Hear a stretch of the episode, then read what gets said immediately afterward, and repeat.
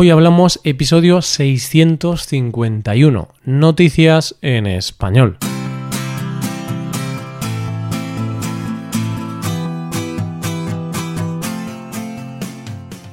Bienvenido a Hoy Hablamos, el podcast para aprender español cada día. Ya lo sabes, publicamos nuestro podcast de lunes a viernes. Puedes escucharlo en iTunes, en Android o en nuestra página web. Ya sabes que tienes disponible la transcripción de este episodio y una hoja de trabajo en PDF con ejercicios y explicaciones de vocabulario y expresiones. Este contenido solo está disponible para suscriptores premium Hazte suscriptor premium en hoyhablamos.com. Buenas, oyente, ¿cómo va todo? ¿Estás ya pasando mucho calor? ¿Te gusta el calor o prefieres el frío? A mí me gusta el calor moderado. Entiendo que es verano y tiene que hacer un poco de calor, pero la verdad es que prefiero un poco de fresquito a tener que quitarme toda la ropa y tener que andar en ropa interior por casa. Pero bueno, vamos a ver las noticias de hoy y así no pensamos en el calor. Empezaremos hablando de una chica con mucha suerte, de unos viajeros muy especiales y de una mujer que murió de amor. Hoy hablamos de noticias en español.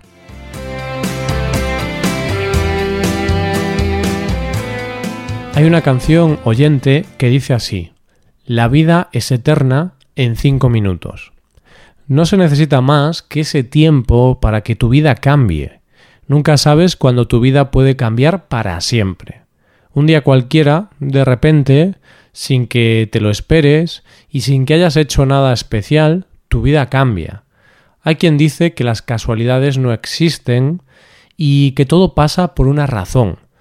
Mm, yo no sé si eso es verdad o no, pero sí que sé que los acontecimientos que pasaron ese día de la vida de nuestra primera protagonista hicieron que su vida cambiara para siempre.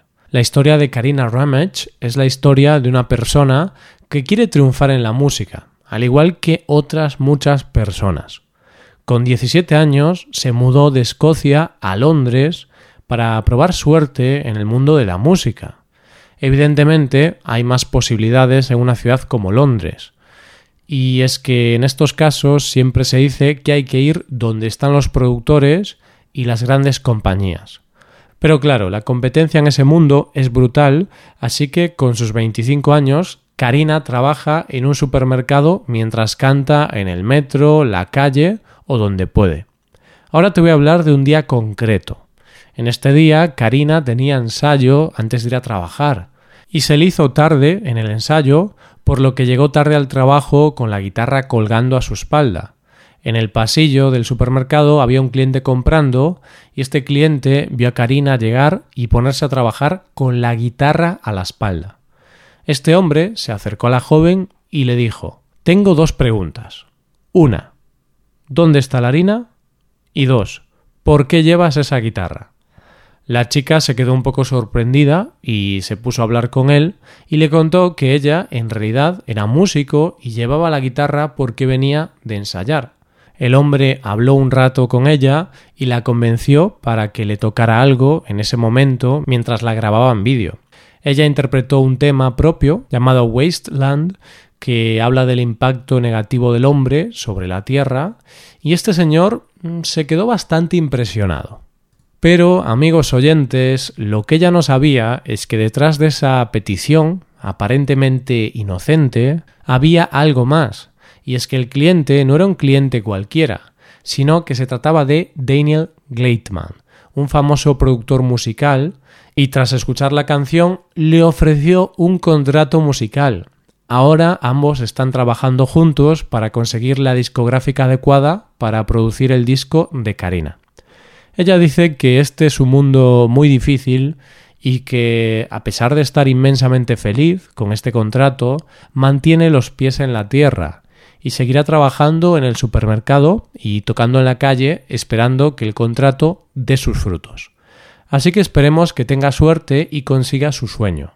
Noticias como estas nos dan esperanza a los demás para no dejar nunca de perseguir nuestros sueños, porque nunca sabes dónde se esconde la ocasión o la persona con la que tu vida puede cambiar. Vamos con la segunda noticia. ¿Qué niño no ha soñado de pequeño con escaparse de casa con sus amigos e ir a vivir aventuras?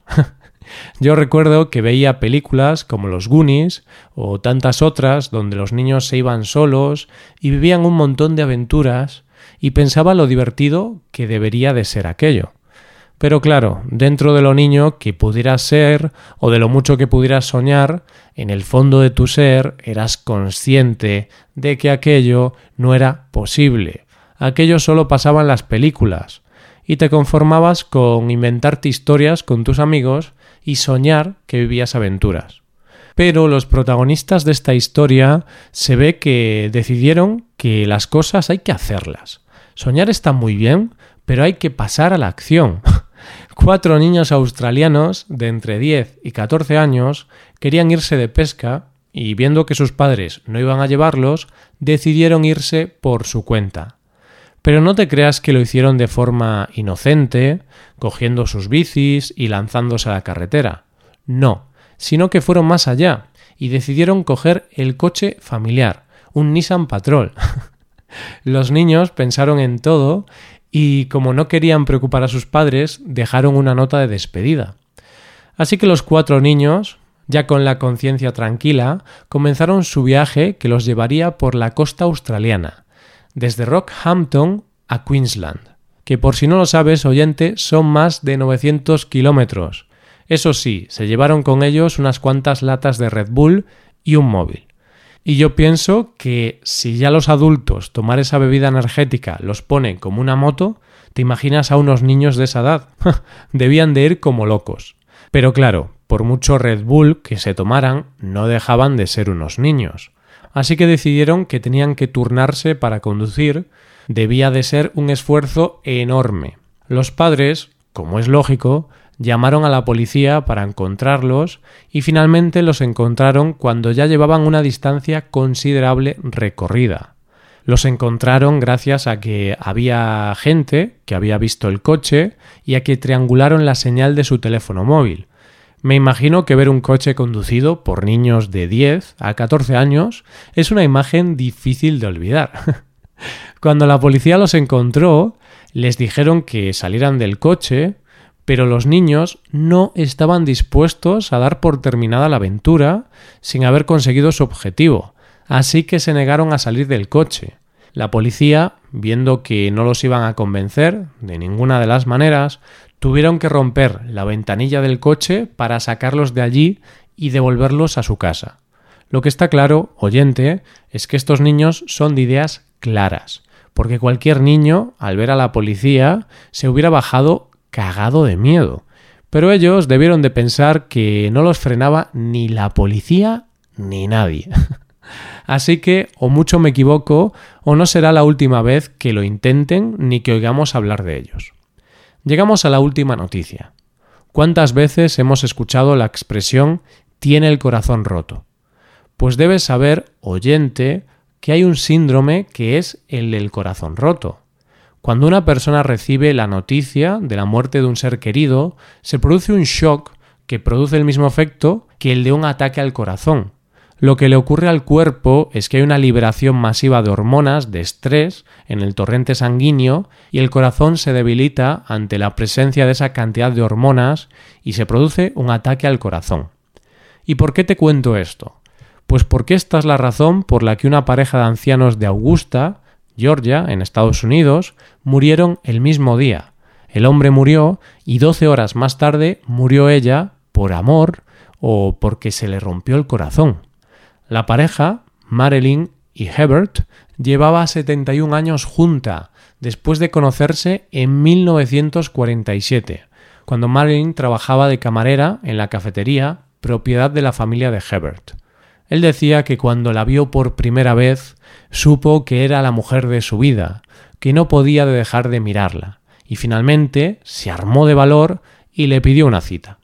En esa primera cita fueron al cine y un año más tarde le pidió que se casara con él, y ella, como te podrás imaginar, aceptó sin dudarlo. Vivieron un tiempo en Alemania, ya que él era militar. Cuando regresaron, ella dedicó sus esfuerzos a la comunidad más cercana, lideró un grupo scout y se involucró en la iglesia local.